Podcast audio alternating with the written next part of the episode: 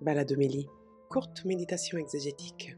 Bonjour à tous, voici quelques réflexions pour nous préparer à célébrer la fête de la Toussaint en lisant et en parcourant ensemble les textes que nous offre la liturgie. Au cœur de, de ces textes, il y a l'expérience de voir Dieu. Dans les trois textes, l'expression apparaît. Tout d'abord dans l'Apocalypse, il s'agit bel et bien d'une vision. Euh, Jean, le voyant de l'Apocalypse sur l'île de Patmos, euh, voit le dessein de Dieu se réaliser dans l'histoire des hommes. Le verbe voir peut signifier une vision, mais peut aussi signifier une méditation, une réflexion, euh, laquelle vient des Écritures, qu'il médite, qu'il relit, qu'il connaît par cœur et qui compose un tableau qu'il nous dépeint par son livre de l'Apocalypse. Ici, ce qu'il voit, ce sont les hommes et les femmes qui se sont laissés saisir par la parole de Dieu, qui ont accepté d'en être les témoins, parce que Dieu se donne à voir.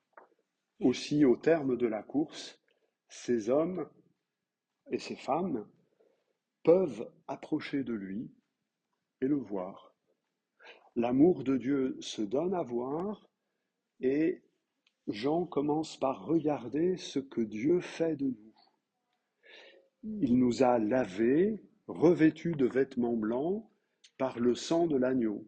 La mort et la résurrection de Jésus offrent et constituent une transformation de nos existences qui permettent euh, d'approcher de Dieu et donc de le voir. C'est cette idée que développe Jean dans sa première lettre. Euh,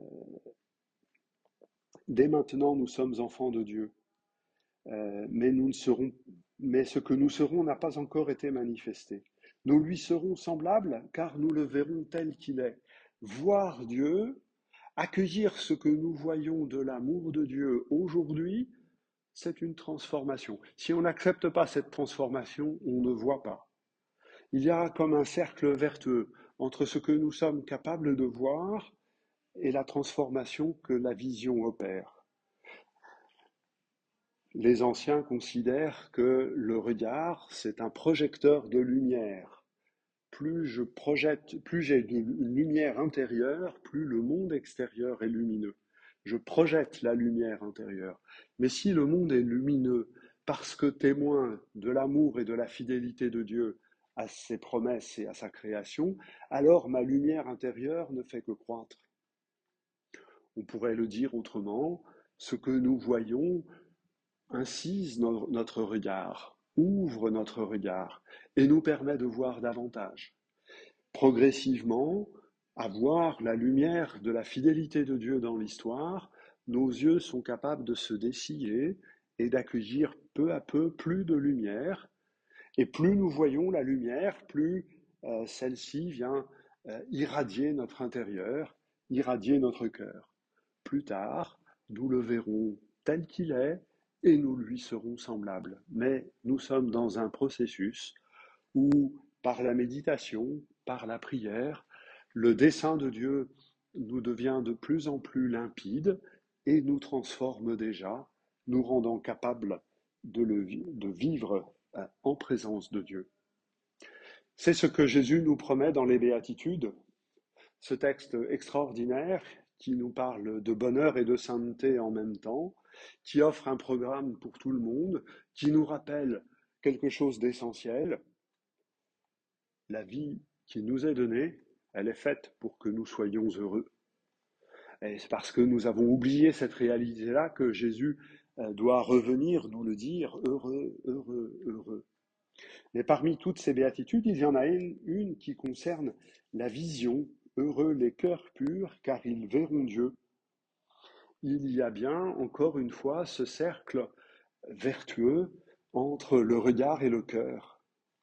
Le visage humain projette la lumière du cœur, et accueille la lumière qui jaillit du visage du prochain pour inonder le cœur de cette lumière.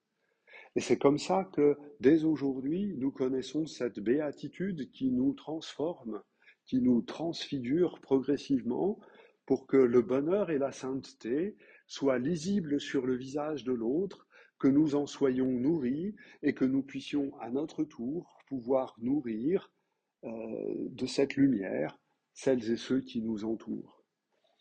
Heureux les cœurs purs car ils verront Dieu.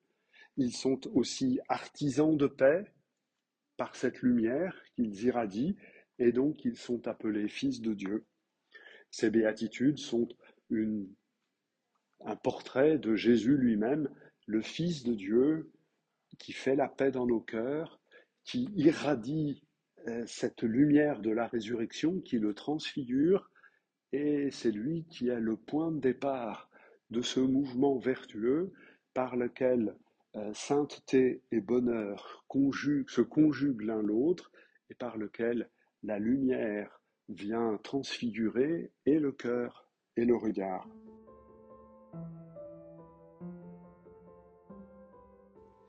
Voilà quelques brefs éléments de méditation sur ces textes de la Toussaint. Je vous souhaite une belle fête à chacun d'entre vous, puisque pour tous, nous fêterons notre Saint Patron, quel qu'il soit, et je vous retrouverai prochainement. Amitié, à bientôt.